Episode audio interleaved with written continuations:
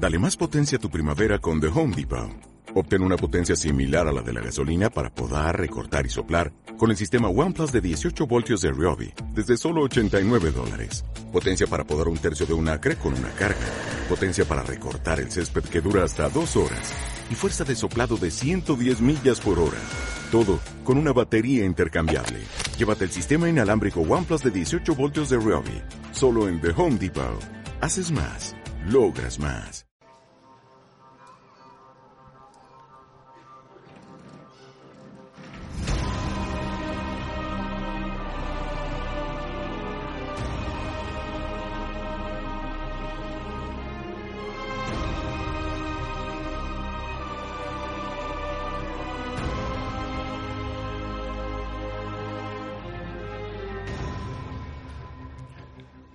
Un maldito saludo desde los micros de Disquisiciones Malditas. Bienvenidos a todos a este espacio cultural FNAC. Estamos grabando este programa en directo eh, cuando es jueves 18 de abril a las 7 de la tarde eh, para más señas.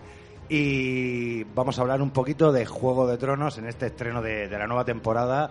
Pero antes quiero comenzar como, como creo que tengo que comenzar, que agradeciendo mucho a FNAC Murcia, la persona de Guillermo Pascual, que ha hecho posible que de nuevo Disquisiciones Malditas esté aquí presente y son, son pocos los agradecimientos a su persona por, por hacer tan, tan, tan buena recepción esta tarde.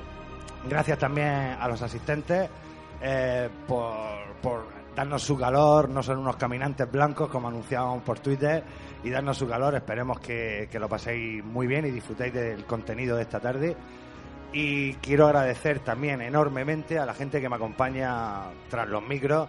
Eh, quiero comenzar por lo que es para mí un honor. Eh, ellos son los padres fundadores de este, de este programa, de este Disquisiciones Malditas, y son Ricardo Robles y Ángel Morales. Muy buenas, ¿qué tal?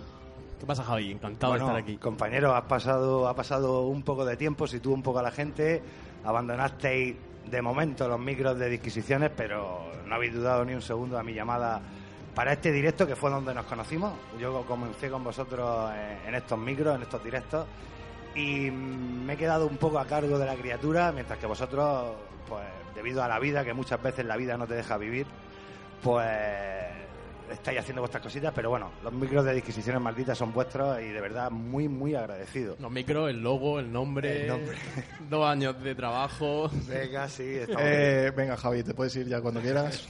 Ya retomamos a partir de aquí. Bueno, eso, eso ya me gustaría a mí, porque esto de ser presentador es más puñetero que nada. Y Yo yo es, la, quiero- pri- es la primera vez que vengo aquí sin estar un poco agobiado. Eh, y, sí. y estoy muy a gusto, la verdad. quiero que los oyentes a través del podcast sepan que estos dos señores no tienen ni un papelico delante ni nada apuntado. Qué bien, qué bien venir. De, Preparadísimos. Bueno, y también para mí es un honor y una felicidad personal inmensa, pues tras muchos años de escucha de su programa, junto a Javi Arrol- Arriola y Lolo García, os hablo de Apocalipsis Friki, un podcast que considero hermano de este Disquisiciones Malditas. Tengo el gustazo de tener a Miguel Ángel Menor, ni más ni menos. No, por Dios, no. Por Vaya, Dios. vaya, vaya, vaya. No, no, no, no. Si hay No. alguien famoso aquí, No. eres tú, Miguel Ángel. No, no, no, no, no. O sea, hacer podcast es una cosa que está al alcance de cualquiera que tenga 15 euros para un micrófono y ya está. Y de cinco también hay, ¿eh? Se escuchará un poco mal, pero...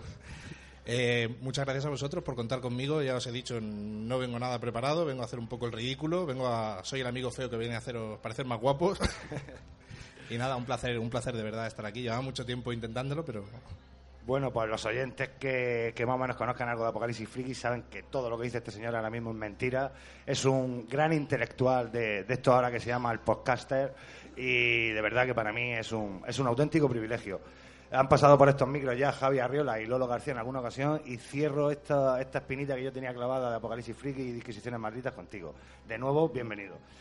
Eh, vamos a hablar de, de Juego de Tronos. Ahí también, es- supuesto. también está Javi, ¿eh?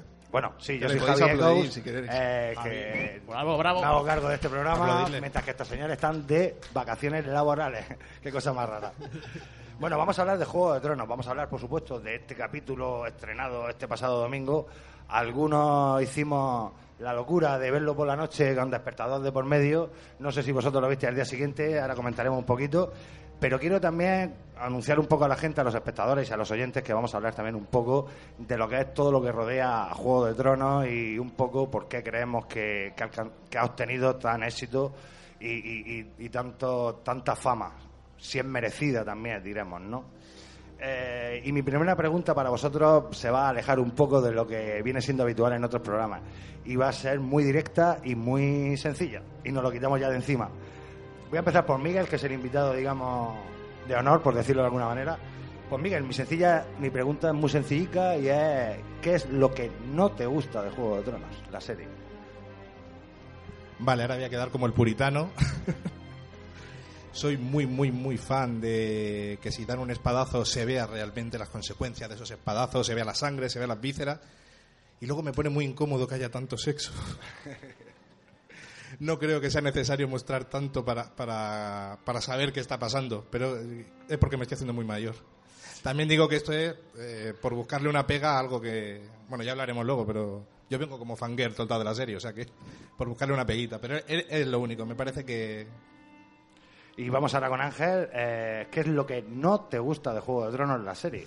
Pero pregunta larga. me- No, me- es breve, Ángel, Es breve. es breve. Pues coincido, coincido con él en el tema del, del gore. En realidad es una serie que gozando de, del, del- de alguna manera de la amplitud que tiene y tal, entiendo que intenten suavizarlo para, bueno, pues de alguna manera que si algún chiquillo se, se ve la serie o gente más joven, pues bueno, no es una serie de género al uso. Y sí que es verdad que podrían excederse un poco más en el tema de la sangre, el gore, los sangrientos, los caballos, en fin, toda la destrucción que, que corresponde. Y por otro lado, hay algunos capítulos que son muy flojos. De vez en cuando meten un- una gamba terrible. En, en la cuarta temporada, en la quinta, incluso en el, creo que en el antepenúltimo de la, de, la, de la séptima temporada, hay capítulos que a nivel de edición, de cómo se gestionan los personajes, los secundarios, las tramas B, las tramas C, es, es pura paja y eso me da mucha rabia, no, no lo puedo soportar. Pero bueno, en realidad también son cosas menores, ¿no? Porque luego las mayores siempre ganan Sí, al- al, edición, una cosa menor. Menor. Edición, Bueno, pero- importancia.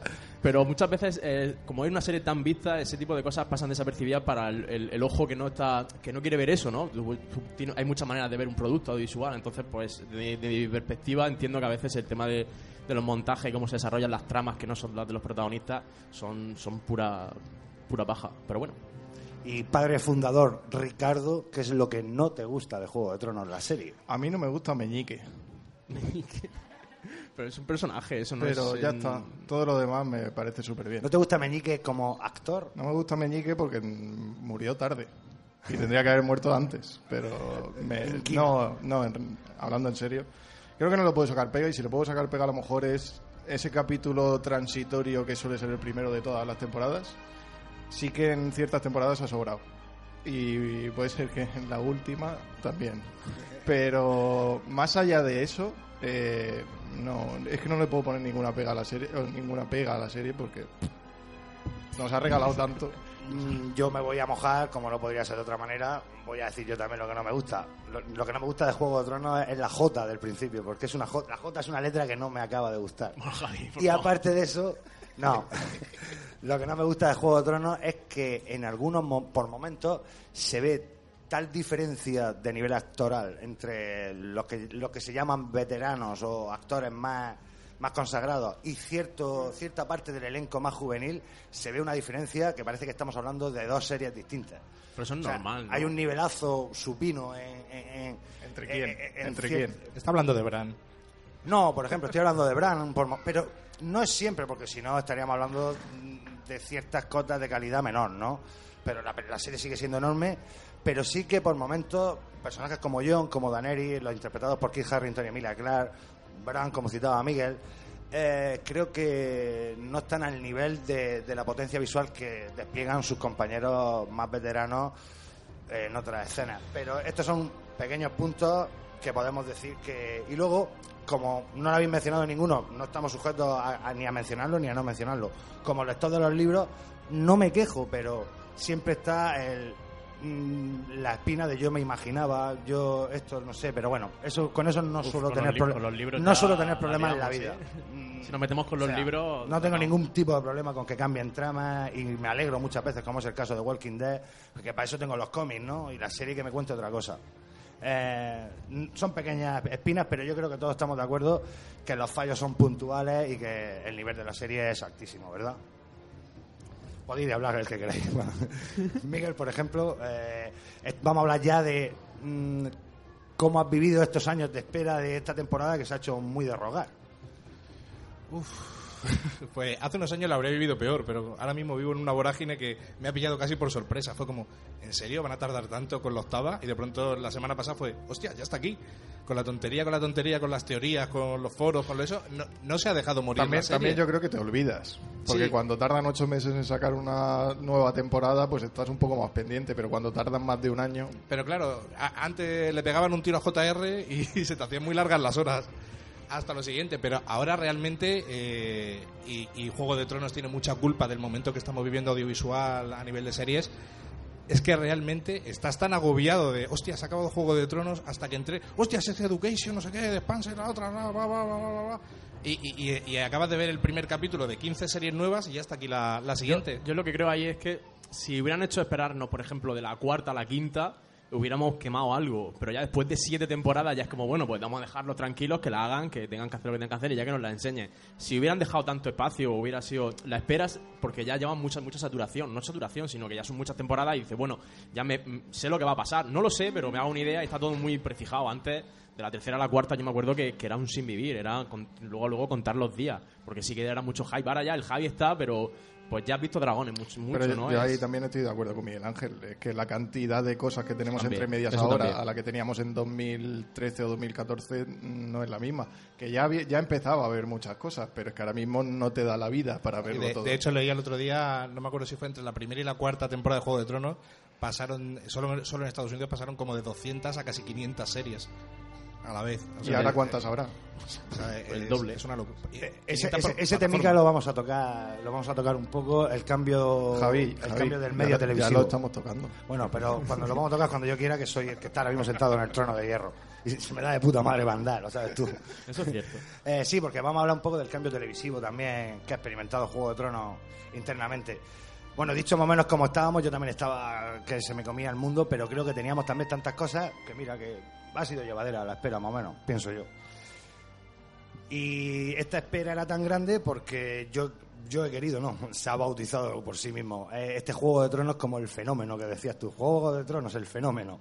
Eh, y ha sido así. Y mi primera gran pregunta en este sentido del fenómeno de Juego de Tronos, cómo se ha vivido en todos estos años, 2011-2019, es si, voy a empezar por ejemplo ahora con Ricardo, si quizás Juego de Tronos teniendo en cuenta cómo ha evolucionado Twitter y tal desde esos años hasta ahora, es la primera gran serie del hashtag. O sea, es la primera gran serie que de verdad ha despertado, no, fue la primera en su momento, quiero decir, que de verdad movilizaba a la gente eh, masivamente en las redes, el trailer, los comentarios, el que moría, las reacciones de vídeo en YouTube. Si crees que es la primera gran serie, a diferencia de otras grandes series muy seguidas, como puede ser Lost o Fringe o, Pero, o- o pero Los los, Sopranos, los no estaba ya no, tanto. exactamente, no, pero no Lost estaba ese acabó en el contexto. 2010. Claro, no estaba ser. ese contexto Claro. tecnológico. Es que las fechas no me las sé tanto. Eh, como ¿Convienes para- conmigo que quizás Juego de es la primera gran serie que está amparada por la, por la masificación tecnológica de las redes y tal? Yo creo que sería más que amparada por eso. Yo creo que es la primera gran serie que cuando tú ves el capítulo este, el primer capítulo de esta octava temporada,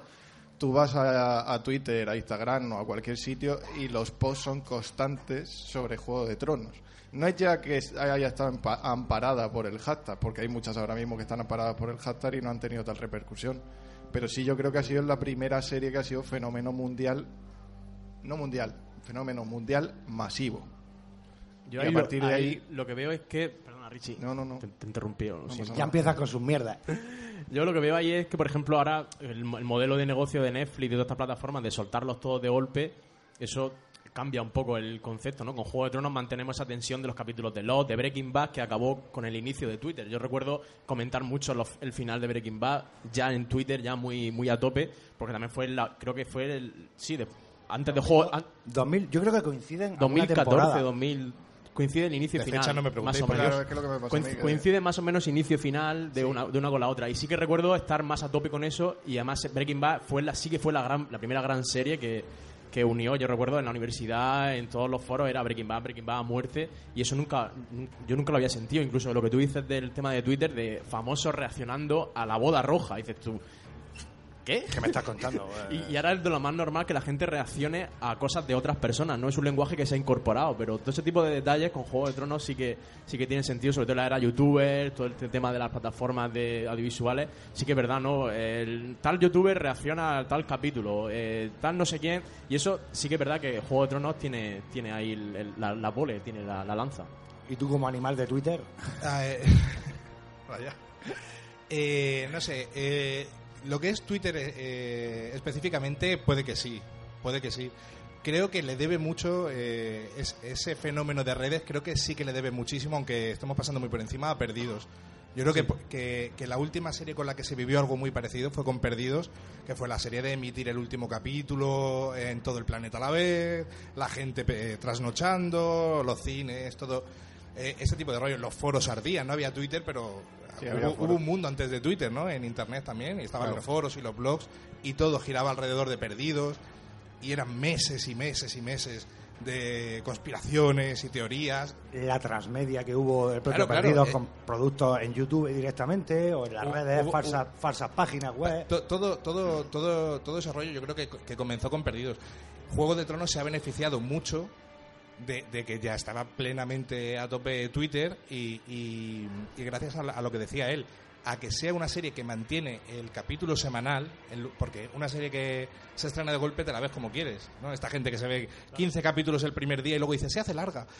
Chacho. Sí, pero luego te quedas con, sin, con, con, sin- con quien comentarla, o sea, tú la ves dentro de dos Pero semanas, claro. yo la veo hoy, no tiene ese, ese en rollo, reali- claro. En realidad, yo ahora me voy a sentir muy viejo, pero eso ha existido realmente toda la vida, la serie como fenómeno. Ahora eh, tenemos tanto que cuesta encontrar algo como Juego de Tronos. Y antes era por tener poco. Teníamos tan poco que todos veíamos lo mismo, el mismo día, a la misma hora, y al día siguiente todo el mundo. Antes he puesto el ejemplo y no era de, no era de broma. Cuando le pegaron el tiro a JR. Y al día siguiente todo el mundo, todo el planeta estaba hablando de que le han pegado un tiro a JR. Eh, eh, ese, ese fenómeno de comunión, no me quiero poner místico, pero entendéis lo que quiero decir. Sí, claro. De todo el mundo estamos viendo lo mismo, todo el mundo, además es una serie muy visceral y, y que está provocando muchos sentimientos. Eh, eh, todos estamos viendo lo mismo y de ahí viene todo, todo este fenómeno que, que estamos viviendo, de, de verla todos a la vez, de todo el mundo ha visto el 8 Y poder, el- el 8-1 y poder ahora. comentarla al segundo. Efectivamente.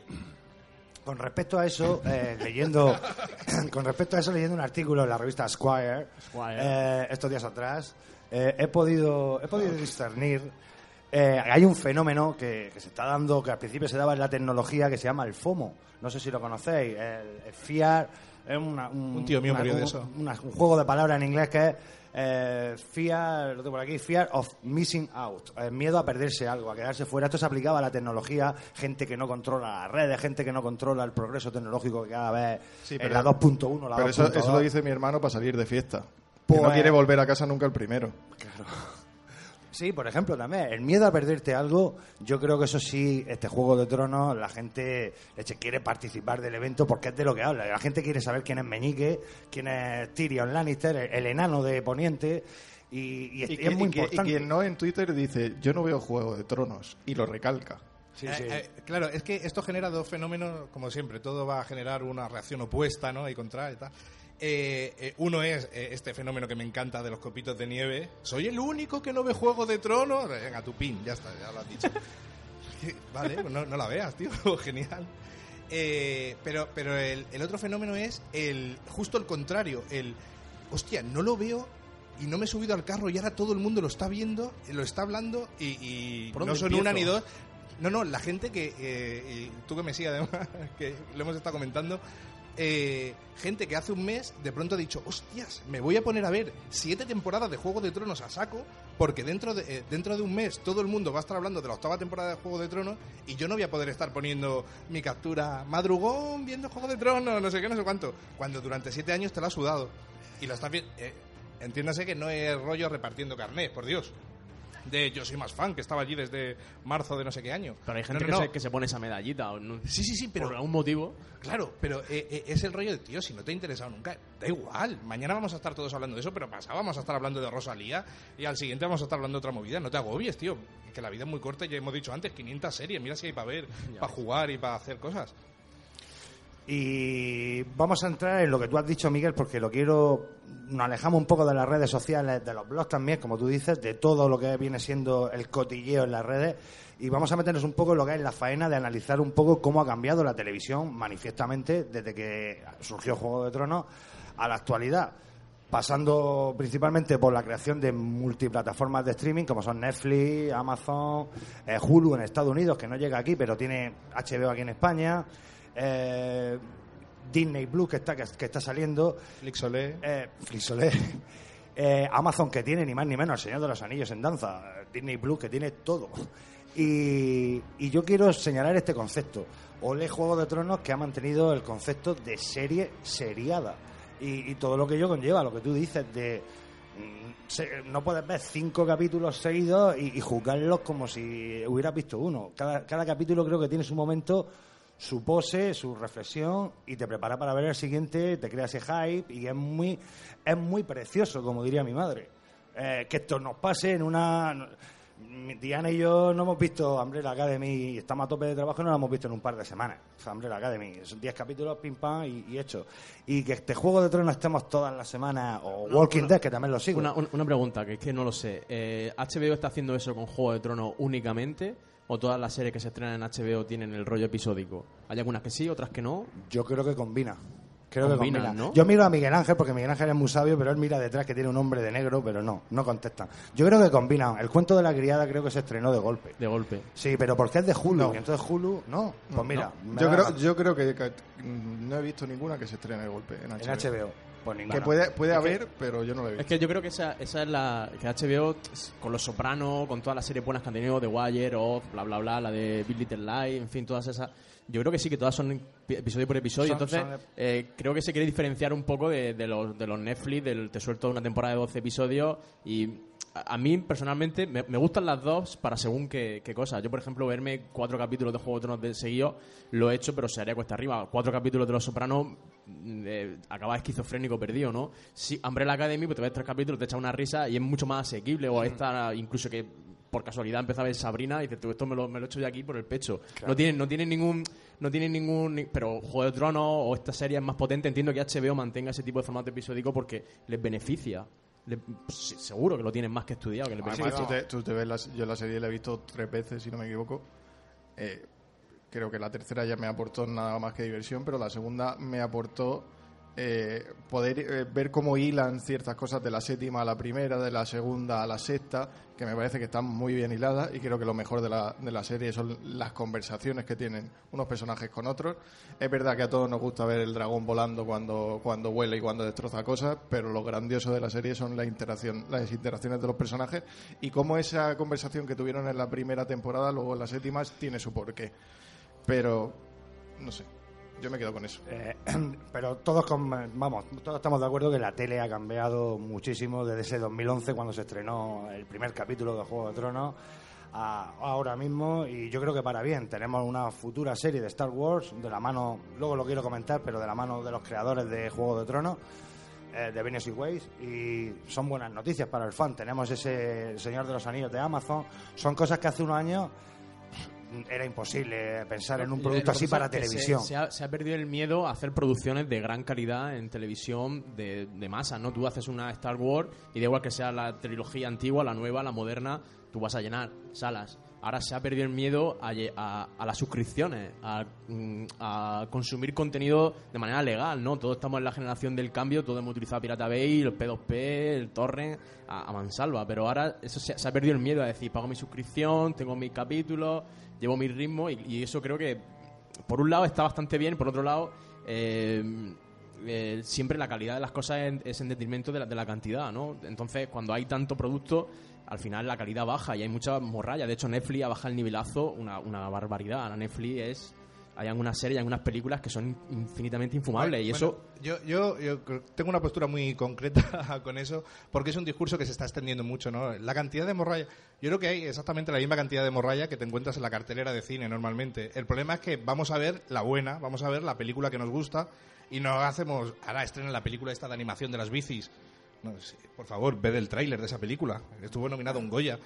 Echaron aquí el tráiler y creo que era un vídeo grabado con el móvil. Es, bastante terrible. Pero de eso no hacemos caso, porque con esa no pagamos los 7 euros de la entrada. Salimos de ver la nueva de los Vengadores y lo flipamos. ¡Hostias! ¿Qué película han hecho de 200 millones? Pero se estrena un montón de morralla. Creo que Netflix, y digo Netflix como ejemplo de cualquiera de estas plataformas, tiene un montón de, grande, de grandes productos. Muchos de ellos son precisamente los que menos ruido generan en redes sociales y no porque tengan bajas audiencias, muchos tienen muy buenas audiencias, pero luego la gente no va a comentar. Porque te da más likes poner un GIF del dragón que no decir, hostias, el capítulo 3 de Sex Education, lo que ha hecho, ¿no? Yo creo que ahí entra HBO, porque HBO no masifica su, su cartelera, por decirlo así, y, y creo que falla muchas veces pero suele acertar más veces de las que falla HBO. Claro, pero pero porque porque eh, una de las cosas a, más calma. Claro, una de las cosas a las que apunta Javi eh, del cambio de la televisión es la masificación y, la eh, a ver, nadie oferta nada porque no haya demanda, me refiero. Ahora mismo hay una demanda brutal de contenido audiovisual.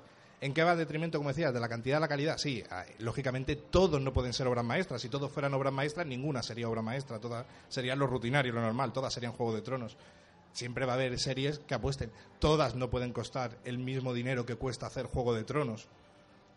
O sea, una temporada de Juego de Tronos, eh, te haces dos películas de la nueva de Hellboy, de esta. Se están haciendo 100 millones por temporada. Vamos a ver. También, el, también el caso, un segundo, Miguel, que estabas hablando de HBO. HBO es que tiene una peculiaridad que puede apostar porque en realidad es, eso, lo de las series es una apuesta. HBO tiene unos ingresos garantizados en suelo estadounidense todos los años a través del boxeo, sí, del boxeo PayPal, y son cantidades ingentes de dinero. Tengamos en cuenta que un solo combate de boxeo puede costar, creo que hoy la cifra de en torno a 80, 90 dólares. ¿HBO tiene la exclusiva de eso? ¿Siempre? Sí, sí. ¿Siempre? Desde hace muchísimos años. Fíjate, en la grandísima Creed, la última, en la 2 no la he visto todavía, pero en la 1, el combate final, está, o sea, están las imágenes de HBO por todos lados. HBO el que mueve el boxeo, ni más ni menos, en suelo americano, y es muchísimo dinero. Y entonces mantuvo en pantalla. La única de la única que hay anécdota que se haya cortado porque no le, no les salía las cuentas fue, por desgracia, Roma. Pero a dos metros, a, a seis metros bajo tierra. ¿no? Deadwood también. Yo creo que también la cortó Deadwood, es verdad, por, el tema del dinero. Pero, que pero ahora con película. Apuestan muchísimo y no le importa no le importa y, y, meten mucho dinero en la serie. pero HBO también es, otro caso aparte. Yo creo que no son comparables HBO y Netflix, ya, no, por objetivos, sino porque HBO también tiene detrás, pues está Warner también por ahí detrás, está otra, otro tipo de historia, y Netflix ha llegado pues, pues como el nuevo rico. Tienen un montón de pasta. No sé si habéis leído las entrevistas de toda la, la gente que está dentro diciendo, bueno, es que es insano, es que viene cualquiera con un guion diciendo, un elefante rosa que solo lo ve un niño. Venga, toma, 100 millones, ruédalo ahora mismo. Porque, porque necesitan llenar contenido, llenar contenido y llegar a un montón de público distinto. Y que esa es otra. Lo que a nosotros nos parece morralla, hay un montón de gente fuera que dice, claro. hostias, es la serie de Esa es la serie que me gusta. Y dentro de 30 años estarán haciendo podcasts virtuales como cómo marcó la década de 2020 la serie del elefante. También, es verdad que en el tema que decía Javier antes de la importancia de Juego de Tronos, hay cosas que mm, van a perdurar a través del tiempo Igual que ahora Twin Peaks le da muchísimo valor por ser el que cambió el modelo de serie. Juego de Tronos yo creo que en ese aspecto el modelo de serie o que ha cambiado ha sido a no tener miedo a matar personajes por encima de cualquier otra cosa. Pero además de eso, la calidad de la serie va a, va a hacer que dure en el tiempo. Y las cosas que duran en el tiempo dentro de 30 años, toda la morralla que estamos hablando todo este rato, no es que no se vaya a acordar la gente, porque alguien puede decir, no, pues yo vi una aquí que la vi yo solo, en todo el mundo y a mí me encantó y se acuerde de ella. Pero la gran mayoría de todo esto va a desaparecer. Va a desaparecer de la memoria y, de, y que no lo podrás ver, por mucho que lo encuentres.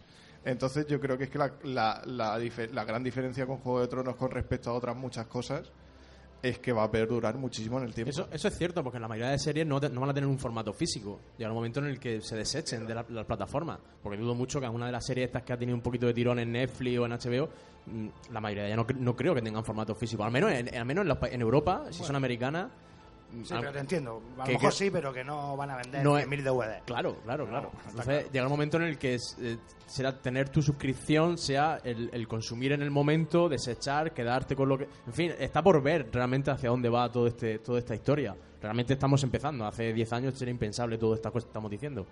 Vamos a terminar eh, eh, el análisis, bueno, análisis, el, pa, el paloteo este que estamos haciendo aquí, los cuatro viejos cebolletas.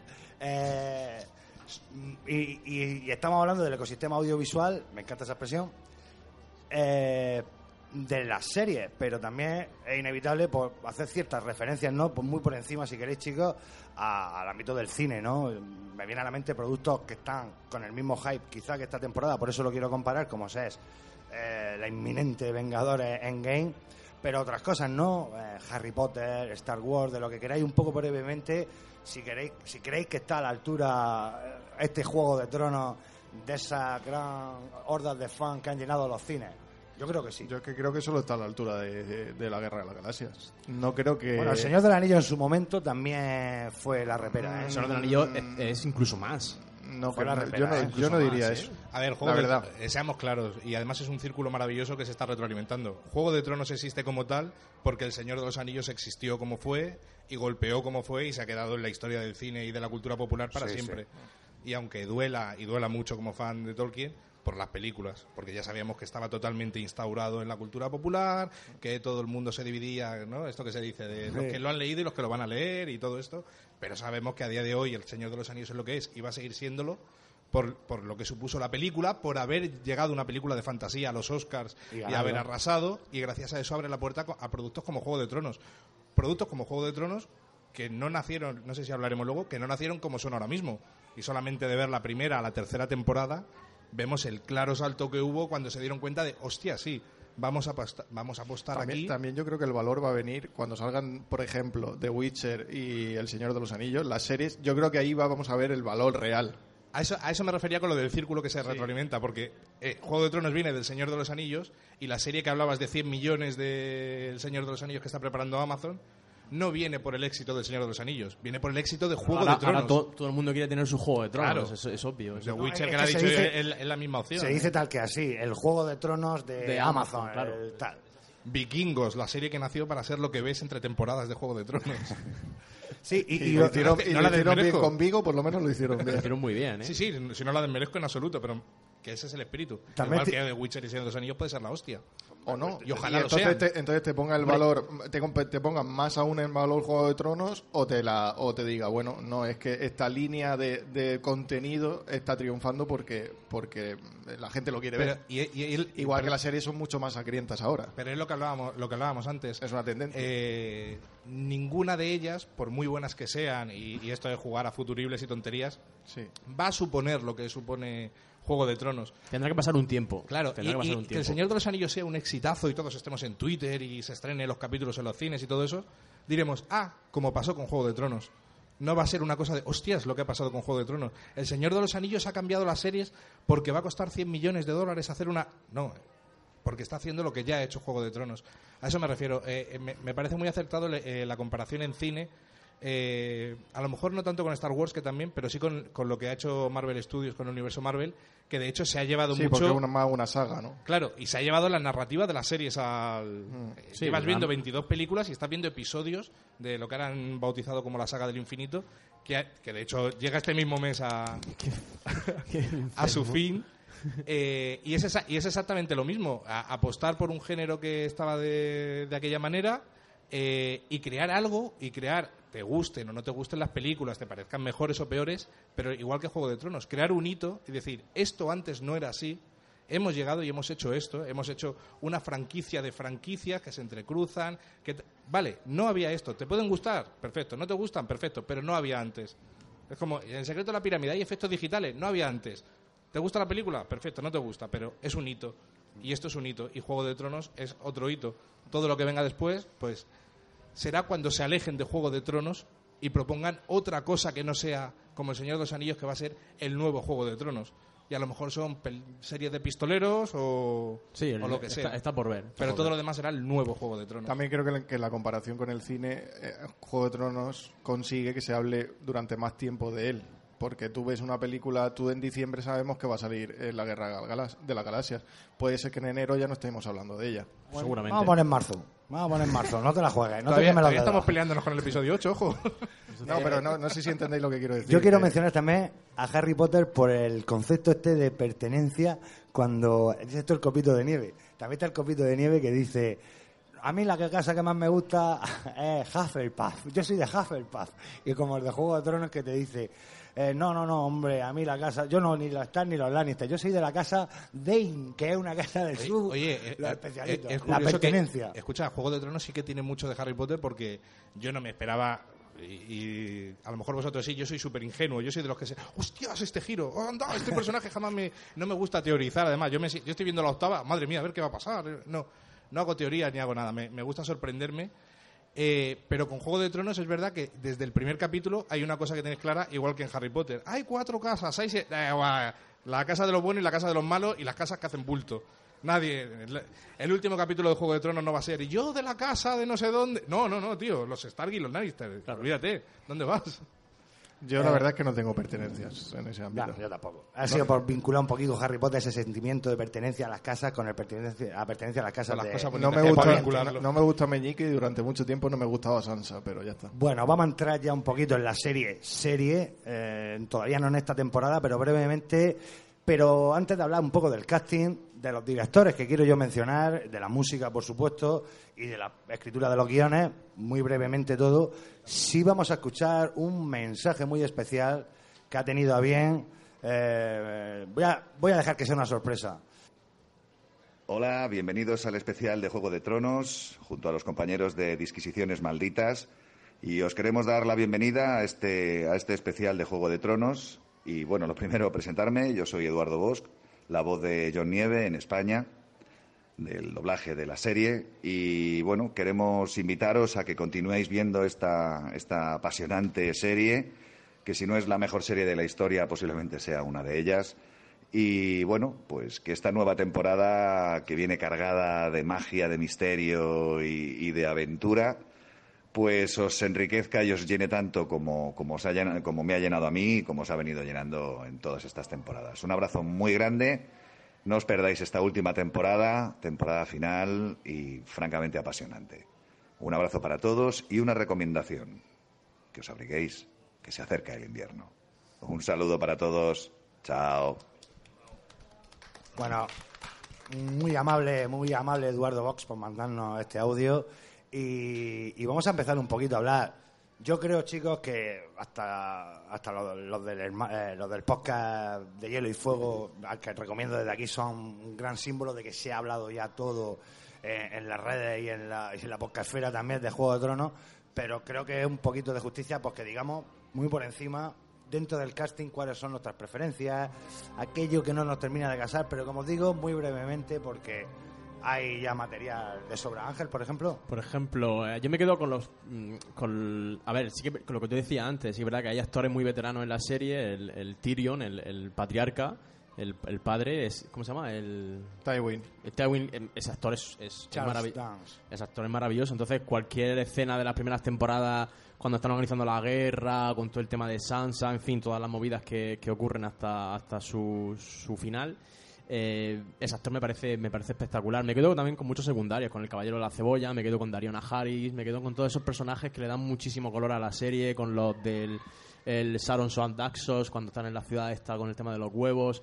Yo me quedo con los secundarios. del- hay- los protagonistas me gustan, hay, veces que no dan la talla, que es demasiada tensión, esos primeros planos que dices tú, madre mía, no, no, no cuaja. Daenerys, por ejemplo, a veces no, no, no la veo, no la veo, no es que no la vea esa señora. Pero bueno, otras veces lo hace muy bien. Pero yo si me tengo que quedar con algo del casting el, el, tema de los secundarios, todos los personajes que aparecen, generales, las prostitutas, el personajillo por aquí, el otro, el chico gordo. Me gusta, me gusta cómo lo han, cómo lo han hilado porque sé, sé que es verdad que se han, se han asegurado tener buenos actores para, para que ese que no, que no se flaqueara, ¿no? Cuando le dieran guion o, o- o frases a esa gente que no, que no quedara cojo, ¿no? Entonces para mí el, el tema de los secundarios es, es, es mi favorito en el tema de casting. Richie, ¿cómo lo llevas tú, tío? Yo es que no tengo nada que decir sobre el casting. Yo creo que todos son acertadísimos. No, no vería a los personajes en otros actores. No, no me lo- no me los imagino en otros actores. De hecho, han cambiado muchos de los personajes. Darío Najaris era uno al- en una temporada y luego cambió y ya fue ese mismo. Yo me refiero al y creo que, creo que ha pasado también varias veces. En algún primo de los Lannister o Beri- algunas Beris cosas así. Dondarrion, Beris Dondarrion, La Montaña, Han pasado varias veces. Si, si, ya me, si ya me tengo que quedar con actores, aparte del actor de Tywin Lannister, porque me parece que, que es una máquina, creo que yo con el con Mormon, el Mormon, el hijo, el, el hijo de, sí, Ian el que Glenn. va con Daenerys. eh, Ian Glenn, sí. Yo creo que ese actor es una maravilla. Aparte de ahí, es que no te, o sea, yo no te puedo decir voy a cambiar este por este. También es verdad, yo veo la serie en versión original y no tengo pegas. Es muy agradecido eh, eh, el, el versión original de esta serie, ¿a que sí. Eh, a sincera- diferencia de True Detective, otros productos, que la versión original suena muy... A ver, que no te enteras de nada. Estás hablando con una persona que no, no tolera a la gente que ve. No, o sea, no te, no te voy a matar. Pero, Ojo, pero, ojo las hostias. pero no tolero a la gente que ve las cosas en, en, en doblado. Te- Un- un- te- Eduardo Vox, gracias por el mensaje, Sí. pero tu trabajo no es necesario para Ven Ricardo. aquí si tienes huevos. eh, me, me parece muy necesario para toda la gente que no la quiera ver en, en versión original, pero yo sé que la mitad de la actuación está en la versión original. Y no y me da igual si es checa, japonesa o inglesa. Hay que verla en versión original. Estoy contigo en muchas cosas de las que dicen. Miguel, eh, quizá ah, si estás de Y acuerdo sin, con y sin ello, subtítulos. Eh, si estás de acuerdo con ello o Yo, yo estoy, yo estoy muy, estoy muy en su línea. Bueno, yo creo que más o menos estamos todos diciendo lo mismo. Eh, uno de los grandes aciertos no solo es eh, los grandes personajes, porque la serie, lo hemos dicho antes, mola un huevo ver a un dragón volar y reventar edificios a llamaradas, pero eh, eso es cuando lo flipamos, pero estamos ahí por los personajes. Creo que, que uno de los aciertos es tener 300.000 personajes en la serie y que realmente si lo piensas y te paras a pensarlo no tienes dos personajes iguales. Hay incluso dos personajes que sean muy muy amigos en la serie, muy compañeros de aventura y sabes que nunca tomarían la misma decisión en un momento dado, que siempre si- no tienes dos iguales. Y con los actores pasa un poco lo mismo. Lo que pasa que lo que señalabais un poco como ese desnivel de, entre los actores veteranos más curtidos, con otro tipo de carreras también, que están aquí para papeles más pequeños porque su rollo es otro, y otros que le deben la vida, pues eh, Kit Harrington, por ejemplo, o, o Emilia Clarke le deben la vida a Juego de Tronos porque es, ha, sido, ha sido y es su trampolín. Pero queda bien porque además eh, refleja muy bien lo que esos personajes tienen. Porque tú tienes a Son Bean, que no entiendo por qué no lo habéis dicho nadie, malditos. que es para mí eh, mi gran pena todavía. todavía me duermo por las noches llorando por el destino de, de Ned Stark. Y todavía espero que haya algún momento en el que salga en una ensoñación en la última temporada a decir algo, porque es un personaje que te cala mucho, que está muy bien escrito y no sería de ninguna otra manera con ningún otro actor, porque tiene que ser él. Pero a lo que me refiero es que está muy bien que precisamente los actores que más brillan, los que más tablas tienen, Charles Dance, Sean Bean, Liam Cunningham, precisamente son los que tienen que demostrar, eh, como, no como actores, sino como personajes, también el contrapunto de ser más sabios, más inteligentes, Eso- eso con más experiencia frente a esos actores. Entonces es buenísimo. No, eh, no solo que el personaje, sino que también el actor veas ese desnivel, ver a... Pues, eh, eh, no vamos a verlo, ¿no? Claro, cuando- pero im- imagínate haberte- haber visto enfrentar a Charles Dance con, con Daenerys, No, ¿no? yo recuerdo una escena, por ejemplo, de Twin Lannister con, con Arya, cuando está cuando ella es- es- es- sirve la mesa, es lo- cómo están enfocados los planos, él hacia arriba, ella hacia abajo. Esa sensación es muy buena, porque realmente la chica, la Arya, lo hace, lo hace muy bien. Pero claro, lo ves allí y es el personaje y el actor, son la- las dos cosas juntas, y eso es muy interesante. Eh, yo voy a romper una lanza también eh, en una Pero cosa cuidado. que creo que tienen, ¡clac! Eh, la lanza dorniense, eh, en una cosa que creo que tienen mucho mérito dos personajes en concreto, dos personajes. En una serie donde todo el guion es muy gris, este personaje por dónde va, tío, yo voy con este, pero igual no voy en el capítulo siguiente. Hay dos personajes que son muy naif, ¿no? Muy, muy, muy ingenuos, su maldad y su bondad. Uno es Cersei, interpretada por Lina Headey, y otro es Davos Seaworth, interpretado por Liam Cunningham, el caballero de la cebolla.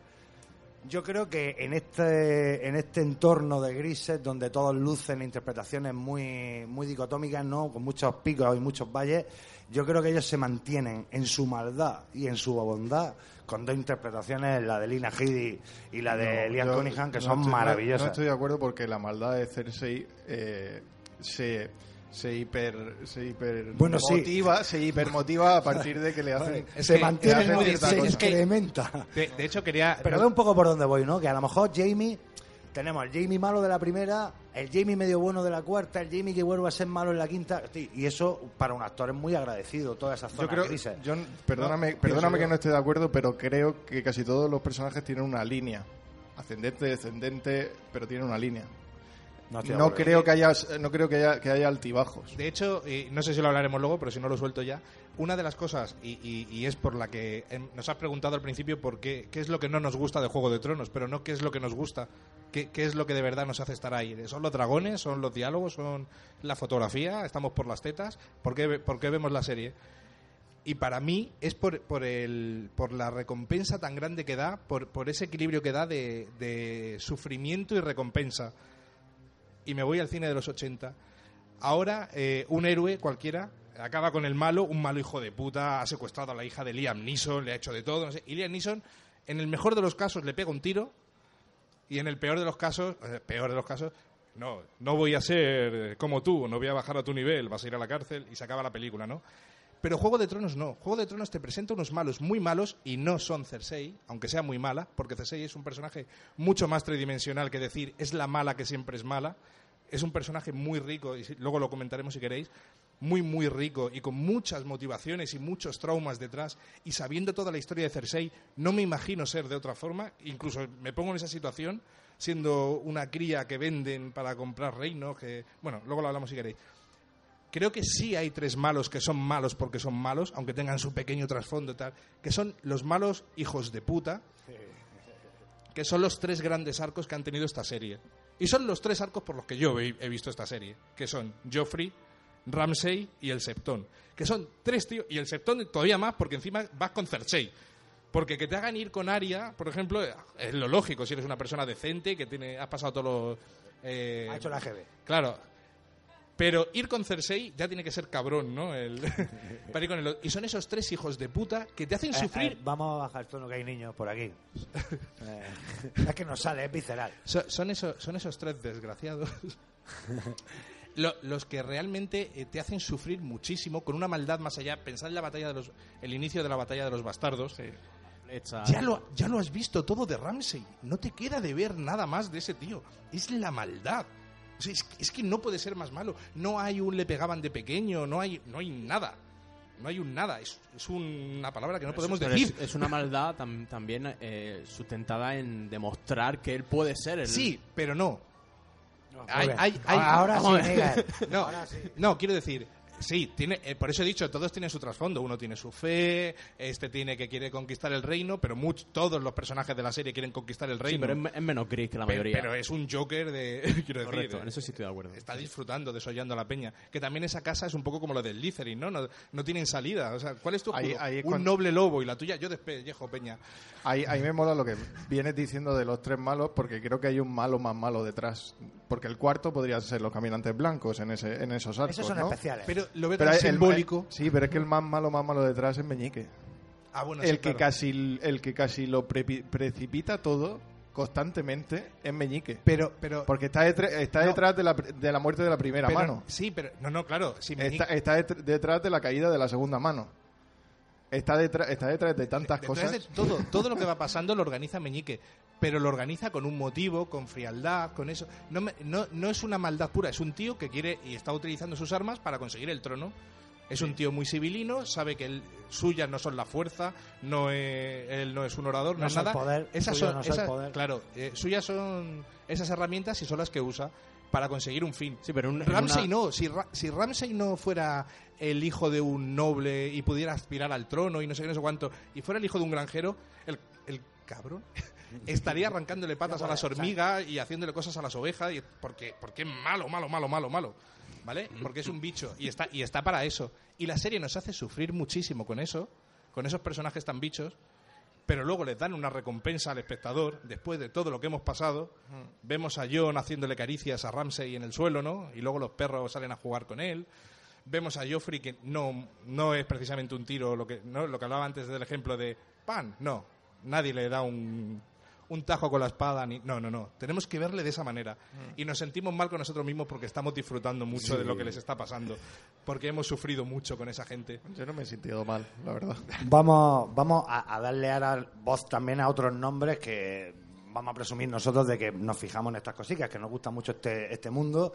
Y yo creo que hay una serie de nombres que son de que hay que hacerle justicia, por lo menos citándolos, que a lo largo de las temporadas han sido, digamos, las principales, las principales bazas que ha tenido esta serie a la hora de enfrentarse a los principales capítulos. Son los directores, ¿no? Yo creo que han salido muy buenos capítulos y si te pones a mirarlo coinciden ciertos nombres y se le puede hacer cierto seguimiento. Yo voy a citarlos por encima y, más o menos podemos ir hablando a lo largo también de las temporadas y de las cositas que hacen esta serie grande, que es la factura cinematográfica de la que se habla muchas veces, a través del presupuesto, pero también a través del talento que tiene la gente para hacer que esa fotografía, que ese montaje, que esa dirección artística, que es enorme, los efectos visuales, por supuesto, tengan esa factura final que, como os ha dicho, es casi cinematográfica. En la primera temporada eh, ya va contando la propia HBO con nombres propios de la serie. Tim Van Patten, que viene de Boardwalk Empire, y aparece el primer gran director de Juego de Tronos, que es Alan Taylor, que a la postre haría Thor 2, ¿verdad, Miguel? Si no recuerdo mal. Terminator Genesis, ¿eh? Y Terminator Genesis, correcto. Eh, pero bueno, vamos a hablar sobre todo de Alan Taylor, que en estas primeras temporadas, y no quiero que hablemos de él, sino chicos, de, de esas sensaciones que tuvimos, de esas sensaciones que tuvimos al principio de la primera temporada, de decir, coño, esto está súper bien hecho, tío. Valga- Qué calidad de cine. Valga que Van Patten es Dios. Sí, para Tim mí, Van Patten es- Van Patten para mí es muy, leche, muy grande. Aparte de eso, y por, por resumir y dar una opinión. Sí, brevemente resumida, que podamos hablar del yo- capítulo. Yo creo que el, el mayor valor de- en cuanto a la dirección o cualquier cosa que quieras meter detrás, como fotografía y todo lo que has dicho, el mayor valor es que yo, por, yo por ejemplo, que soy una persona que se fija, yo, por ejemplo, que no me asusto con lo que pasa en las películas o soy menos inocente porque la dirección o la colocación de los planos te va continua y la música te va continuamente diciéndote lo que va a pasar en la siguiente escena. Y si has visto No, a ver, me refiero que no sé quién va a morir tres temporadas después, no que no. Ah, bueno, pero, pero, en ese, pero hay mucha gente que no, que no es capaz de eso. Que, hay- eh, no, hay- no es gen- que no ha visto a lo mejor un poquito más de cine o un poquito más de serie. Y eso, con Juego de Tronos no me pasa. O sea, Juego de Tronos no, me hace olvidarme totalmente de la dirección. Eso ya es un valor. Eso ya es que estás haciendo las cosas bien Muy y las bien, haces bien. constantemente bien. Muy bien. Porque si haces que a mí se me olvide eh, cómo está rodando la- la- el capítulo, por ejemplo, en sí, para mí ya es un valor. Yo lo, lo que creo es que mm, en Juego de Tronos se cristaliza una generación completa, porque todos estos, Timothy Van Patten y Alan Taylor, son de la misma edad, más o menos, son ya cincuentones, por ahí andarán los tiros. Y creo que, porque todos son de, de Los Sopranos, de, de, de Urgencia... Si quieres, si quieres, Ángel, voy diciendo algún nombre más porque los podemos metiendo, porque son Sí, todos sí, de sí, HBO. porque David me- Nutter, por ejemplo, David- eh, David eh, Nutter. entra en la, en la segunda también. temporada, Pacific, Soprano, Mano- Hermanos de Sangre. Y, y hay una rara avis que creo que Miguel mm, puede hablar bien de ella porque me suena que alguna vez en Apocalipsis incluso lo habéis mencionado, que es Neil Marshall, que de repente sabía se que- lo traen como un director de cine con películas muy, muy interesantes. Eh, Dog Soldier, Doomsday, La Fricada Doomsday me encanta. de, de hecho, lo, trajeron, se lo trajeron por un motivo porque, eh, lo he comentado antes un poco por encima, el salto que hay realmente eh, de las primeras temporadas de Juego de Tronos a la tercera. Juego de Tronos desde el principio es una serie magníficamente rodada. Eh, decíais antes de todos los detalles en los que te puedes fijar. Todo está muy cuidado. La iluminación sabemos que ha cambiado durante la serie por problemas logísticos y por problemas, eh, lógicamente, presupuestarios. Se les iba todo el, todo el dinero en velas. Pero pero sí que es verdad que. Es verdad. Pero. eh, venimos de esa generación de directores que venían de hacer Los Sopranos, Deadwood y tal. Y en la tercera, al final de, de la segunda, fue cuando se dieron cuenta de que no podían seguir siendo solo eso. Y ahí fue cuando pegó el salto grande, de verdad. Y Neil Marshall llegó para instaurar una, una tradición. Hasta entonces en Juego de Tronos, ¿cómo habían sido las batallas? ¡Nos vamos a la guerra! Y en el siguiente plano, joder, ha sido terrible, tío, pero no, ve- no veías nada. Claro. Y tenía su encanto, pero, pero era el rollo de la Sí, serie. como, como, como en Roma, la Claro, segunda temporada, sí, que sí, tú, la sí. batalla aquí en Alejandría venían y tal luego quitándose dos, dos cañitas del pelo. Claro, Uf, es- terrible, terrible. Qué horror, el horror. Pero llegó, llegó Neil Marshall y le contrataron precisamente para eso, para hacer la gran primera, la primera gran batalla de la serie. Situamos a la gente Aguas los Negras, capítulos Aguas de Aguas Negras y la siguiente temporada el capítulo de los Vigilantes del Muro, las dos primeras grandes batallas de esta serie. Eh, y y en, en este entorno HBO, de nuevo, otros dos nombres eh, se introducen ya en cuanto a partir de la quinta temporada serán nombres clave en este producto, siempre acompañando a Viernes y Way en, la decisión, en las decisiones finales de dirección. Y son eh, Miguel Sapochny y, En pie para aplausos. y, y Jeremy Podesba. Eh, Jeremy Podesba es un caso muy concreto, que es un hombre que venía en los 80 a hacer productos muy menores directamente para televisión, o, pero no para series, sino películas de videoclub directamente o películas de presupuestos muy menores. Y de repente el tío se hace un nombre importantísimo dentro de HBO y ese sí que ha trabajado eh, a 6 metros bajo tierra, Carnival, eh, Roma, Pacific, o sea, ha pasado por todas las series y, por ejemplo en el cuento de la criada rodada para Hulu también ha participado este director. Y tanto este Miguel Sapochny, Jeremy Podesba y David Nutter van a ser los grandes artífices de, esta séptima y de esta octava temporada, sobre todo de esta octava, por supuesto el último capítulo, y con esto ya hago referencia a todos ellos, va a dirigirlo los propios Benioff y Weiss, que han sido los showrunners. Este concepto de showrunner, que creo que con ellos ni siquiera JJ y Damon Lindelof instauraron en el, en el, en el intelecto colectivo este concepto de showrunner tanto como han hecho estos dos señores. No sé yo, ¿eh? No sé yo. Sí, ¿tú crees que el- Están a la altura. Están, o sea, sin. Lo que pasa es que, que perdido, de Simon. que perdido, o sea, Los era más el sí que ellos estaban muy detrás y tal igual, pero también era la historia en sí. Esta gente es que directamente son son superestrellas. Sí, pero Ellos también estaba Carton, superestrellas. estaba Carton Cruise, estaba Jack Bender, había más gente, pero estos dos señores...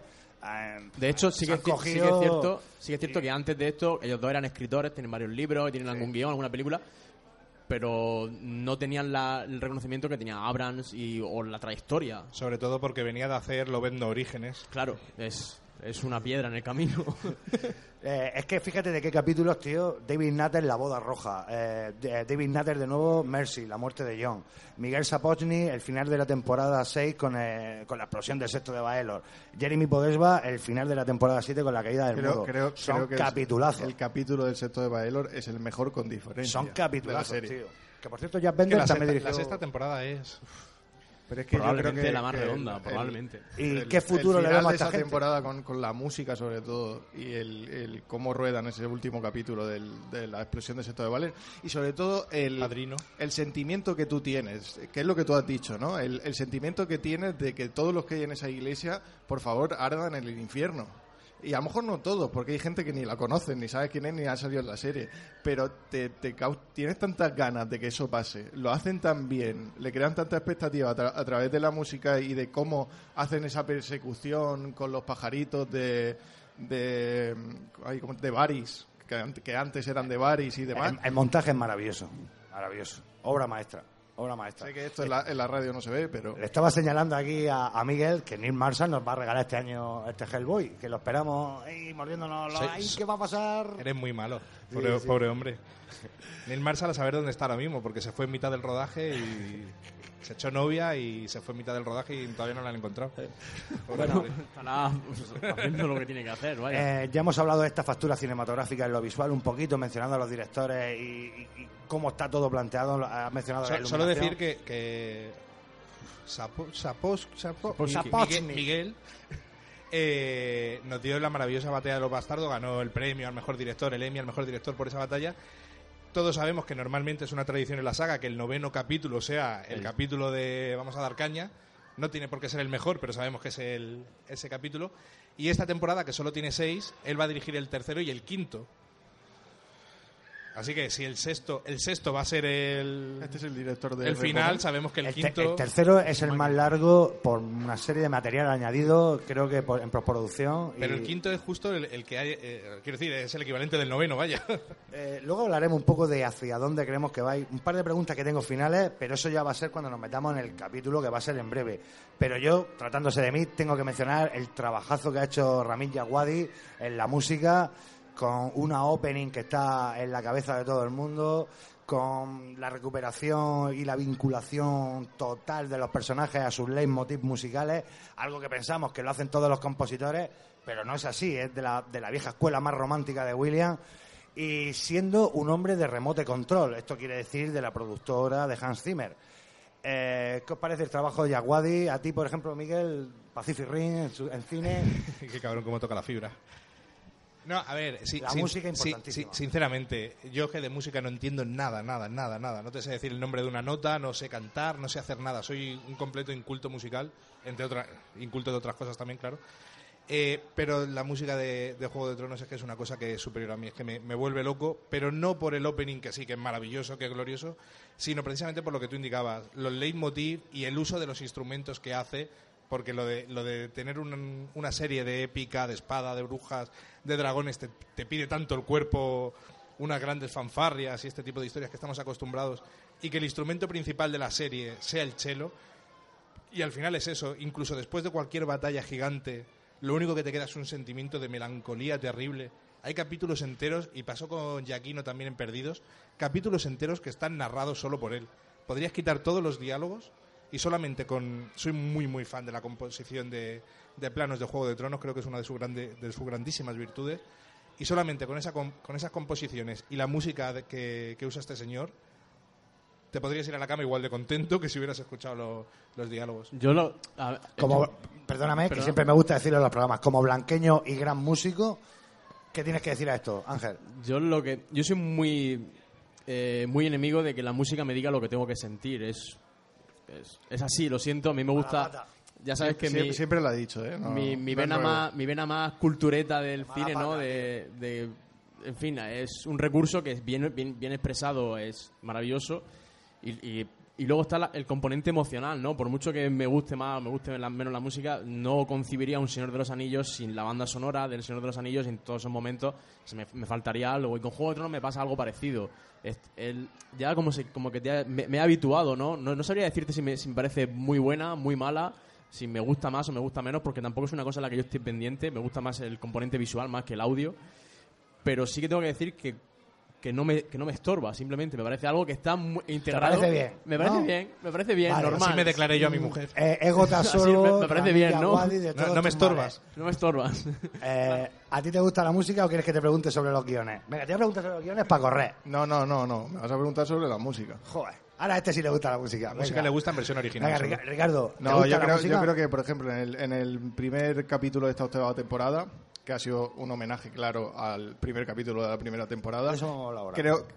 Bueno, yo lo hablo ya. Bueno, se Deja de pensar huevo. lo que piensas. Y, eh, ese, ese, ese tipo de referencias que hacen, esos leitmotivs que tiene la música, aparte de que la música es maravillosa, para mí es un detalle que siempre, siempre viene bien. Venga, el guion. Por guion, solamente mencionar a otra gran persona que ha estado detrás de toda, de este sí, de todas las temporadas, que es Brian Kochman, que ha sido la mano derecha en la escritura de los guiones, o la izquierda, no sé si el hombre zurdo, eh, de Very Few Ways.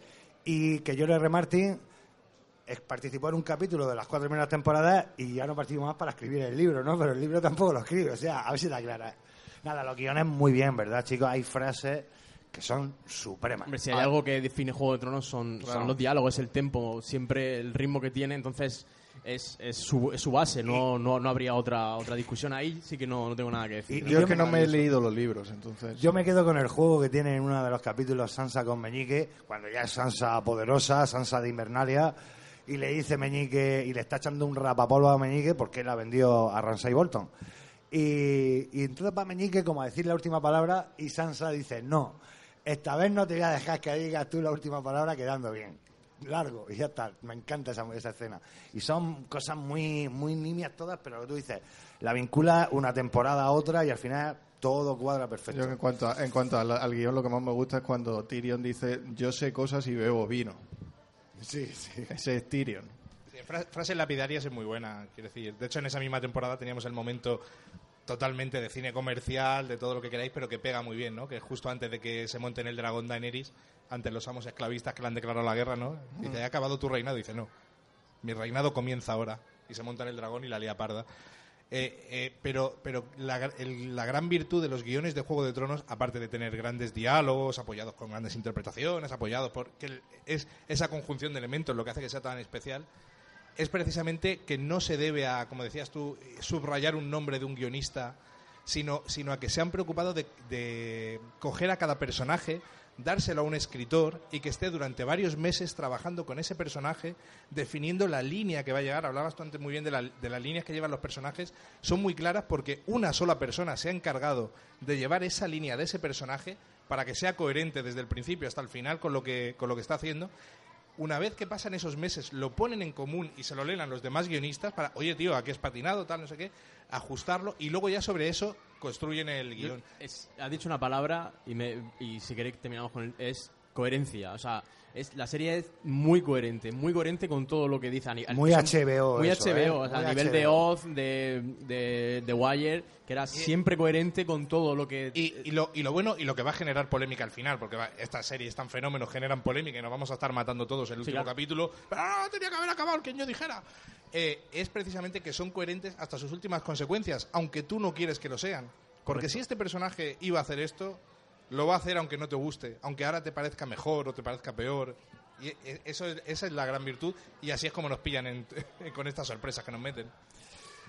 Pues yo creo que ya hemos hablado bastante de lo que es el entorno, Vale. de lo que es la realización, la producción, todo. Vamos a meternos ya en este último compás de la- del programa, en lo que es el estreno del capítulo.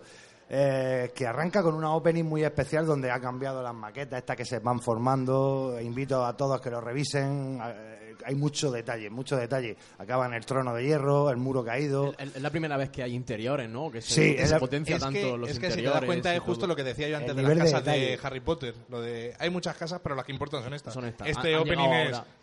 Invernalia y, y. La- Lannister y Stark y vamos y va- tenemos que entretenernos el opening, vamos a ver todo lo que hay Claro. porque no queremos mostraros a nadie más. Tenemos Está el muro, bien. Invernalia y Stark. Y, y el capítulo arranca con este tema musical que va a lanzar Guillermo un poquito más fuerte para que lo oigamos, porque creo que tiene que la música marca lo que va a ser el tono del capítulo en muchos de sus aspectos. Y es este tema que se llama King's Arrival y pertenece a la banda sonora de la primera temporada. Aquí lo escuchamos un poquete.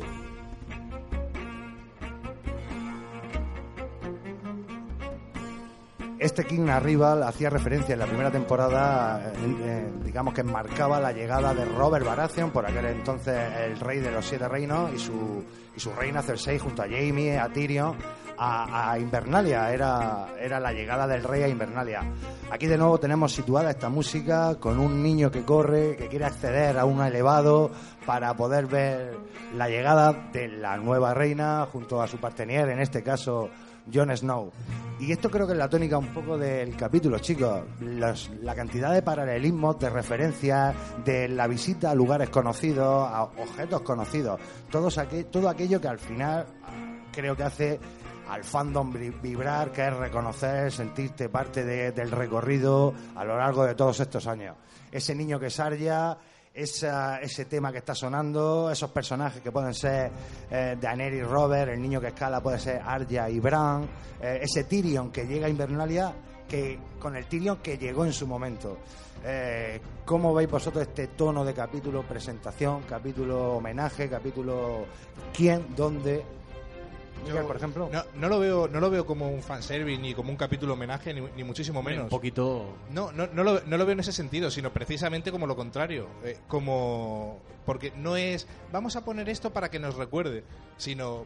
Todo tiene un girito. todo lo Sí, que sí, vemos, sí, todo sí. lo que vemos tiene el girito. Todo lo no es solo cómo viene tal personaje, sino todos los reencuentros que se dan, cómo se vuelven a encontrar. El, el último plano del, del capítulo, ¿no? El- la última vez que se vieron Jamie y Bran, por ejemplo, con, con la primera vez que se vieron en, al final del primer capítulo.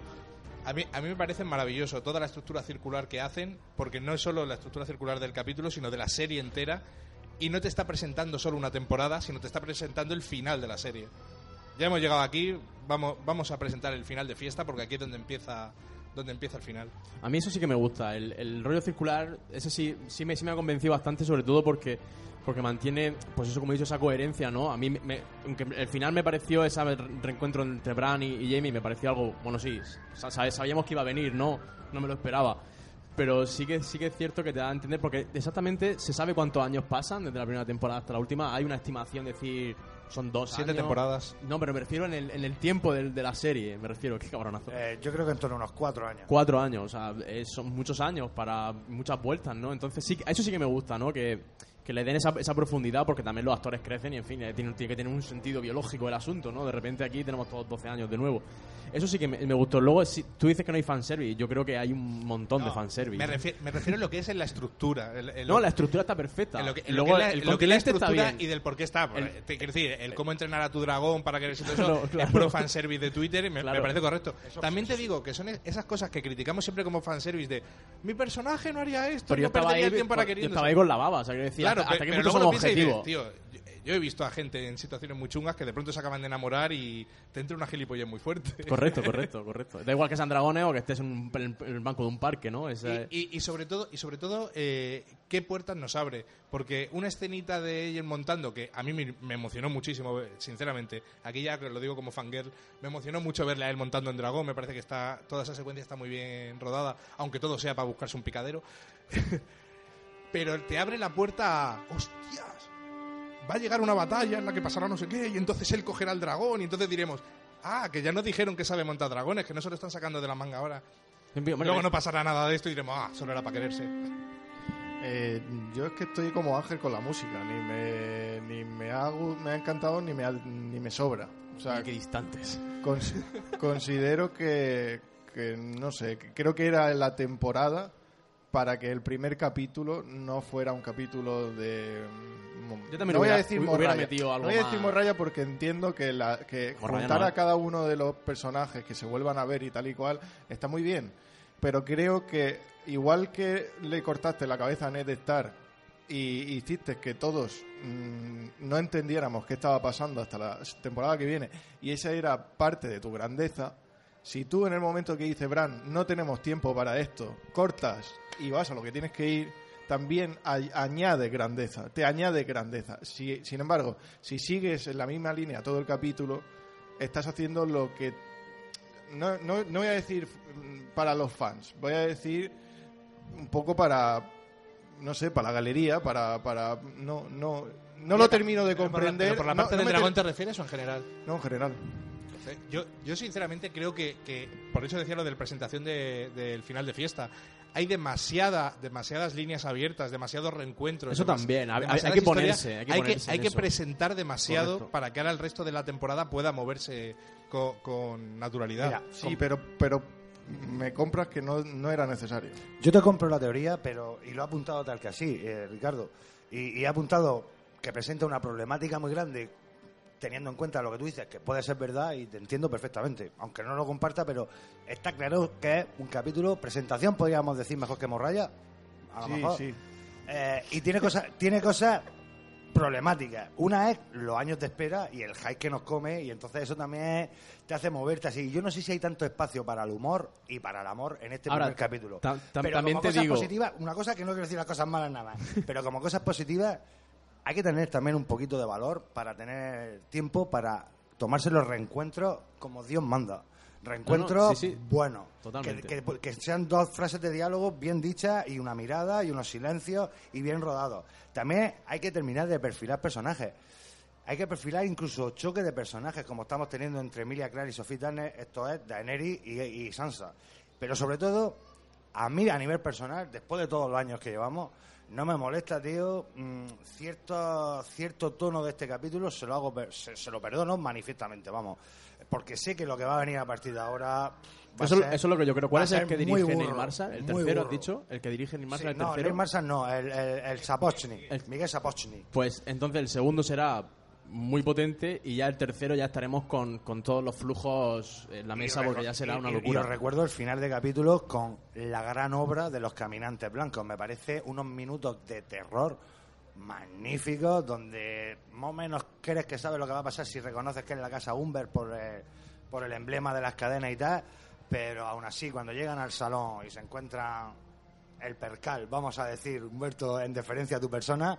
Eh, este, este final no vamos a hacer, no vamos a hacer spoilers por, en deferencia a Humberto, pero es maravilloso ese momento de terror y yo creo que está Yo genial. creo que, y- creo que llevan siete temporadas con la historia de los caminantes en blanco, de Winter in Comic, y realmente lo han hecho de putísima madre porque yo no sé qué coño va a pasar y me va a parecer bien casi todo. Me va a parecer bien casi todo lo que ocurra porque pff, llevan tanto tiempo dándole vuelta a eso y, lo han hecho tan bien, y, y sobre realmente, todo, tan dosificado. Y te han presentado una amenaza que es terrible. Una amenaza que ninguno de ellos puede enfrentar. Y en el fondo de nuestros corazones nos da igual, porque todo de lo que estamos pendientes es cuando venzan a esa amenaza.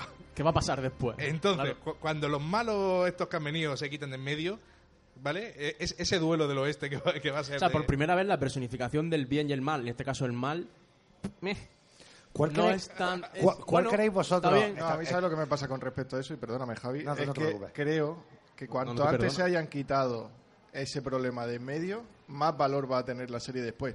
Y si me lo quitan muy tarde, que ganen los caminantes blancos. Porque si no, no me va a gustar. Pues pregunta... ellos. No, no, pero Es verdad. eh, pero es- es verdad, es verdad, porque que no estamos aquí, por, isla no de estamos hierro, aquí ¿no? por los caminantes. Igual que no estás en el Señor de los Anillos por los orcos. Es- son atrezo que hay, son el destino, son lo que sea Sí, que pero haya. los caminantes blancos No, no, están no, sí, es terrible. mejor que los pero, orcos, pero ¿eh? por eso decía antes... Pero, no, claro, no tiene nada que ver. Sabéis que en los libros se llaman los otros. Eh, los caminantes blancos, ¿verdad? Sí, pero, pero a, lo, a lo que me refiero es que no estamos aquí por eso. No. Igual que antes hemos dicho. A mí por eso, capítulos como este, a mí me apasionan. Pero los disfruto enormemente, porque lo hemos dicho antes, los dragones molan mucho, las explosiones, la- las traiciones, las venganzas, pero, pero estoy aquí por los personajes. Y este es un capítulo de personajes. Y es un capítulo en el que pasan un montón de cosas. Hay que tener pero, pero un montón de cosas. Y en un montón de tramas y a un montón de gente distinta. Tenía yo una pregunta aquí y habéis respondido, es que como preparo los podcasts de putísima madre, pues sabía que iba a salir este tema, entonces lo tenía apuntadico. Dais por hecho que va a ser primero la batalla. Mi pregunta era sencilla: ¿cuál creéis que va a ser la primera batalla? ¿La del norte, o sea, la de los vivos contra los muertos o la política? Parece que inminentemente la serie nos viene a decir que va a ser la de los Hombre, vivos contra los muertos, en- ¿no? en la- las elipsis temporales y los Pues, espacios u- de geográficos nos dicen pues, que sí, u- que están puñeteramente cerca. Hubo momentos donde Pero- pero no bueno. sabía yo hasta qué punto iba a haber un parón de los caminantes, iban a sacar algo de la manga. No, porque Eh, para eso tendrían que haber retrasado el, eh, el romper el muro. ¿Y, y qué creéis, qué creéis que tiene que, que- ¿Cómo creéis que.? Yo qué sé, tío. Parece que la, la gran amenaza es los caminantes blancos y de repente, oye, pues no era para tanto, porque fíjate, tienen que sobrevivir una serie de personajes importantes dentro de la trama, ¿no? yo, Supongo. yo- yo sinceramente ¿Será creo una, que- una, fi- una pelea final de Chichinabo, un poquete entre los No, es vivos que y yo los creo muertos? que yo creo que entre los vivos no va a haber pelea. O sea, no sé no sé cuándo va a ser la pelea contra los muertos, pero no como tal pelea pelea pelea entre los vivos no creo que haya.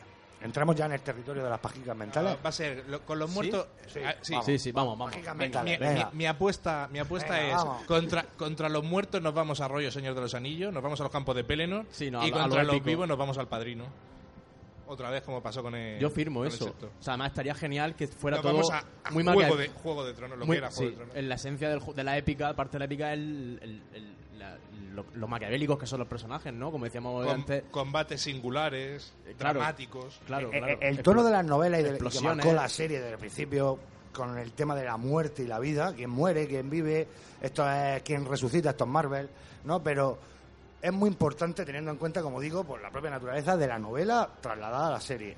Entonces, el concepto de muerte y vida, yo me he hecho aquí tres apunticos para, para intentar hacerme yo la quiniela, ¿no? Y creo que hay tres conceptos a la hora de asignar eh, muerte o mandinga. No, muerte o mandingo, no, era muerte o vida. Eh, que es el tema de la justicia, el clásico bien contra el mal, ¿verdad, chicos? Este personaje que puede ser malito, pues tiene que morir. Y el que es bueno, pues va a acabar eh, liderando la galaxia, como Luke Skywalker. Yo creo que esto no pega mucho. Luego tenemos dos conceptos que quiero que habléis si os apetece un torno a ellos. Uno es el de la redención, morir por redención, que creo que va a ser el ejemplo de Jamie Lannister, porque no está... No, Theon es el tema de la expiación, porque yo creo que él está ya redimido. Pero ahora tiene que expiar sus pecados. Porque no lo han visto todavía los demás.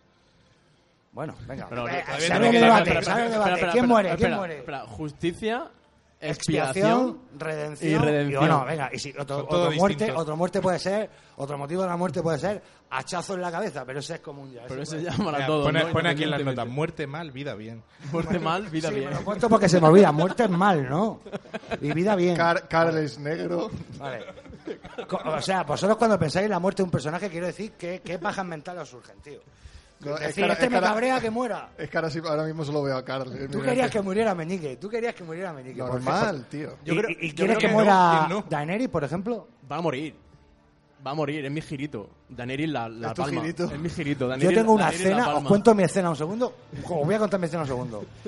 John, combate singular contra el, el Rey de la Noche. Espadazo, espadazo, espadazo, dice Daenerys. Madre mía, es que si lanzo el fuego van a morir los dos. Esto va a ser un desastre. Y dice John, "Da igual, me sacrifico, lanza el fuego. Y lanza el fuego y sobrevive. Y se acaba la serie. Ah, se acaba la batalla en el norte. Y creo que Jamie le va a dar un beso a, a Cersei y se van a arrojar de un campanario o algo de eso. Como arrancó la temporada, eh, sexo, da y arrancó la, Claro, arrancó se la Van a tirar otra vez a Bran. Suicidio colectivo. Es como tirar a la cabra coger- del campanario. Cersei va- Jamie va a coger a Cersei en una mano y a Bran con la, con la silla en otra. Y se va- Seguidito. Yo esa última parte no la veo. La del dragón, ¿qué me dices? La del dragón y para destapar que eres un Targaryen y todas las movidas, Hombre. pues el tema fuego que es purificador, yo eso la lo veo. escena, que tío. quizás no sea tan épico como dice, porque te ha quedado súper épico, o sea, me ha hay que dar lo- quedado- al César lo que es del César.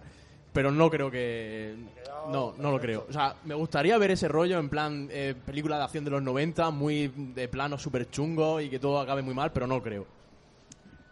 Hombre, eh, lo, lo bonito de esto e- es que... eh, Me he suspirado antes de hablar. te- te-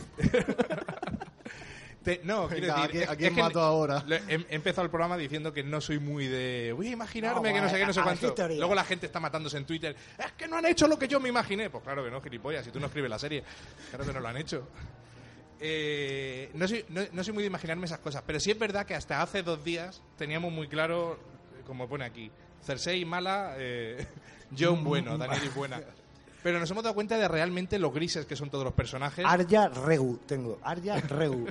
sobre todo Daenerys, ¿no? que me parece un personaje muy gris y, y- y la riqueza de esta serie es que vas con los buenos, pero si lo piensas realmente, esos buenos podrían ser los malos de cualquier otra historia, ¿no? Y Daenerys eh, peca muchísimo de eso.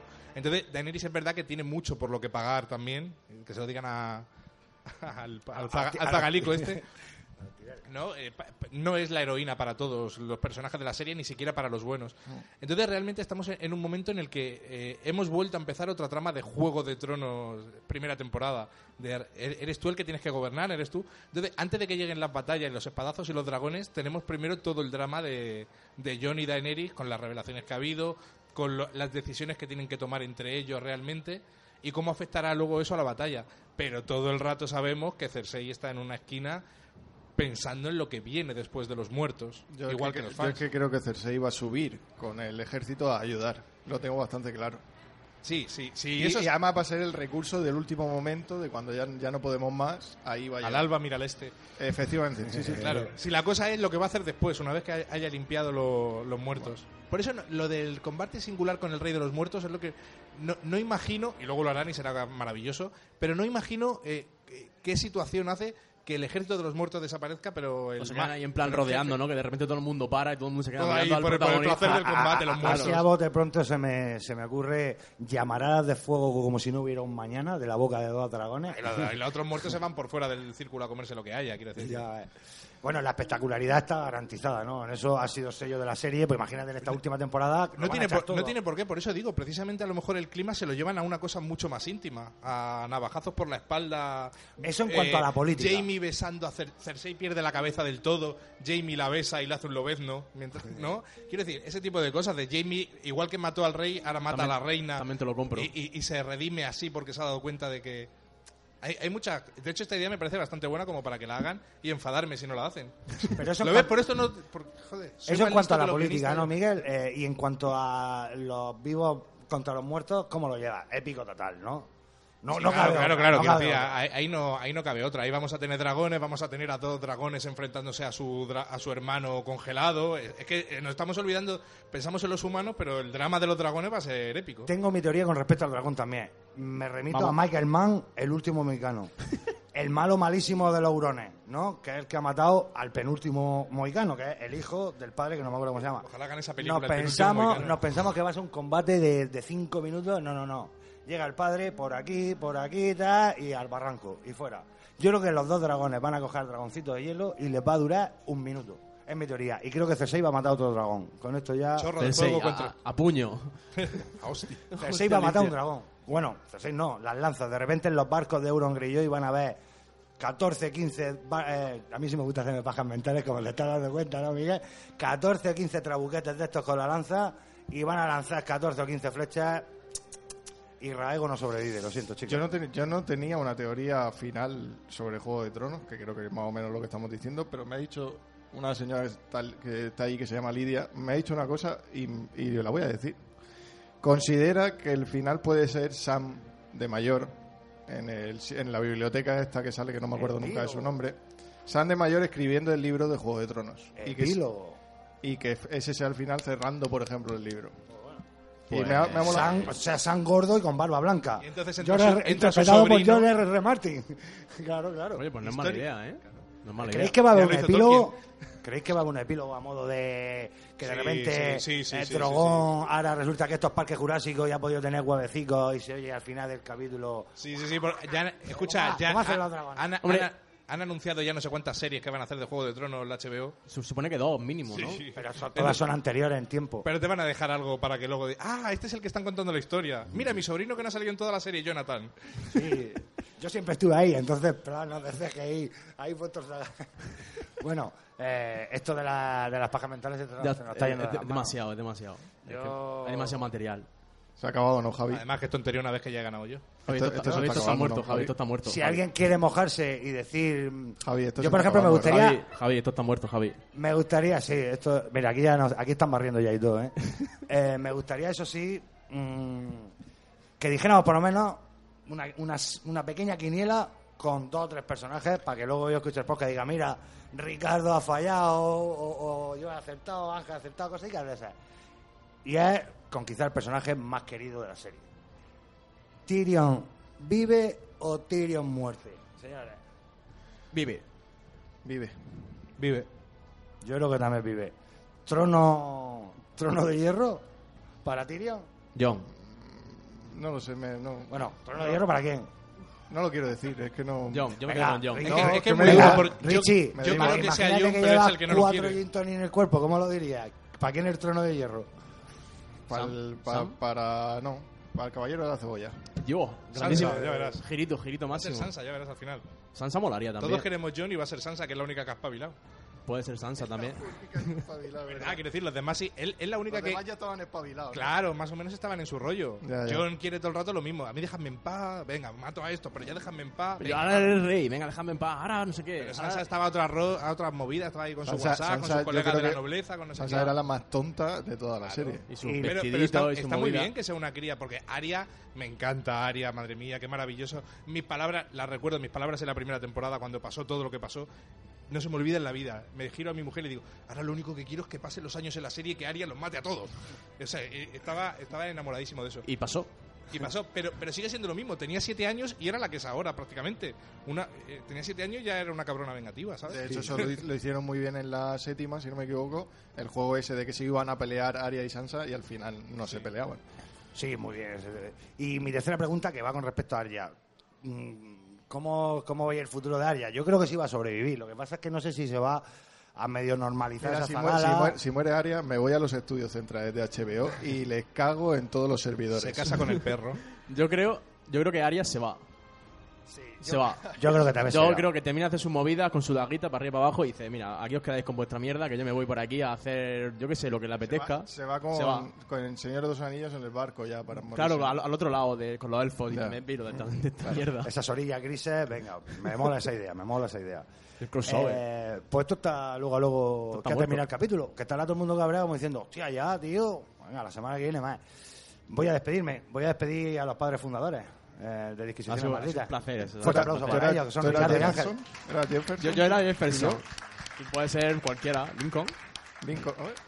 A ver si volvéis. A ver si os puedo engañar otra A, vez. a ver si nos puede engañar. Ha sido difícil, te lo has jugado mucho, has sido muy maquiavélico tú Venga, con el tema. Es que no es lo Se mismo que estaba nos, runtando por ahí engañar otra vez. si Ya nos veremos. invitas a la FNAC. Claro, es que es el, es el ambiente. Si me invitan en tu casa con Pues tus un día- perros y tus Ah. movidas, no es lo mismo. Hay un día por ahí, hay un día por ahí que es el 4 de mayo, que hay un evento a nivel mundial. ¿Qué ocurre el 4 de No mayo? sé, igual, May the 4th be with you, algo así, tiene que ver ese Ah. día. Hostia, estaba pensando en Juego de Tronos. Y quizá, quizá Disquisiciones Malditas se pase por otra vez por aquí, por la agenda cultural. Eh, FNAC, vamos a ver, vamos a ver. Se, está bien, ahí- estaría se bien. estaba runtando, que se dice en mi pueblo. Marruntando, Tú llámame. Eh, ya veremos. Gracias Ángel y Ricardo. Me ha encantado otra vez estar con vosotros y, y veros las caras, tío. Sobre todo lo que no has pagado, me ha, me ha encantado. Son los disquisidores malditos, son los disquisidores malditos. Y nada, y joder, esto sí que es un placer de nuevo. Y ahora despedirlo, no presentarlo. Él es Miguel Ángel Menor de Apocalipsis Friki. Ya lo siento. Bravo, ya lo siento. Eh, por suerte no ha dicho nada interesante. Me ahorro 50 euros. Bien. Bueno, ¿Era y- eso o que si decías cosas poco interesantes? No me acuerdo. Si decía palabrotas, pagaba yo. Pues me debes 25. Vamos a pedir un aplauso también para Javi, que Por se lo ha favor, se la un montón. bueno. Bravo, Javi. Bravo. Luego no duerme. Pues esto ha sido Disquisiciones Malditas aquí en el NA. Un aplauso también para Guillermo, que ha estado en Bravo. el control de temas y sonidos. Y esto, un maldito saludo para toda la gente que esté en las ondas podcastiles escuchándonos. Un, podcast, un, un podcastil saludo también para los podcast hermanos Topal Games y para Apocalipsis Friki, ¿por qué no? Lolo, Javi, a todos un fuerte abrazo. Eh, y estos programitas son muy especiales porque me junto con la gente, pero os invito a todos a que descubráis el resto de, el resto de programas de Disquisiciones Malditas, que son muchos y de muy profuso contenido. Eh, vamos a despedirnos como comenzó todo, con la opening quizás más famosa de los últimos 10 años de la televisión mundial. Os despido con Ramil Yaguadi y despedimos Disquisiciones Malditas. Gracias a todos. Adiós. Adiós.